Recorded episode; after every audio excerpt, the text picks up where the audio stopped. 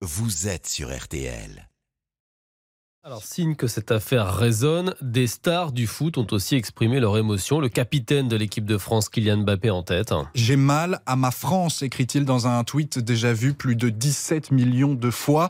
Autre bleu à, à réagir, le latéral Jules Koundé et le gardien Mike Maignan, tous deux dénonçant la stigmatisation, selon eux, des habitants des quartiers populaires. Ces prises de position comprises par une autre figure du foot français qui les a côtoyés, Hervé Renard, l'actuel sélectionneur de l'équipe de France féminine. Vous savez d'où ils Forcément, ils ont un certain recul et ils en savent euh, beaucoup plus que vous et moi. Donc, euh, je trouve ça normal qu'ils donnent leur avis et qu'ils puissent défendre euh, bah, quelque chose qui, peut-être est défendable. Maintenant, il faut attendre la, suite de l'enquête, mais ça touche. On se met juste à la place de bah, des parents de, de cet adolescent, puisque 17 ans c'est jeune, et on pense à nos enfants aussi. Ça peut arriver. Un tir dans la tête, ça peut se passer autrement, je pense.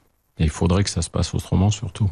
Hervé Renard, le sélectionneur de l'équipe de France féminine, qui sera l'invité d'Amandine Bégaud dans RTL Matin demain. Rendez-vous à 7h40. À trois semaines de la Coupe du Monde de l'équipe de France féminine dans l'hémisphère sud.